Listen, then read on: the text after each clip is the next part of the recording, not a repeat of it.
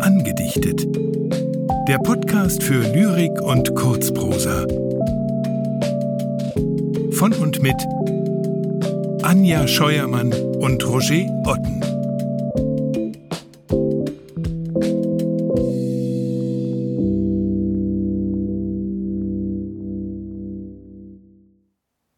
Friedrich Hölderlin Der Sommer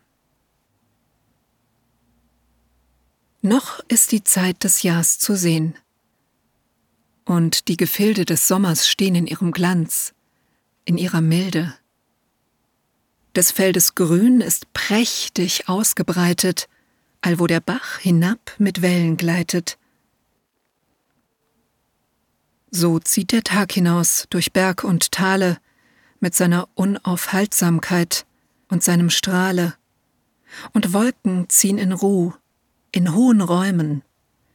Es scheint das Jahr mit Herrlichkeit zu säumen.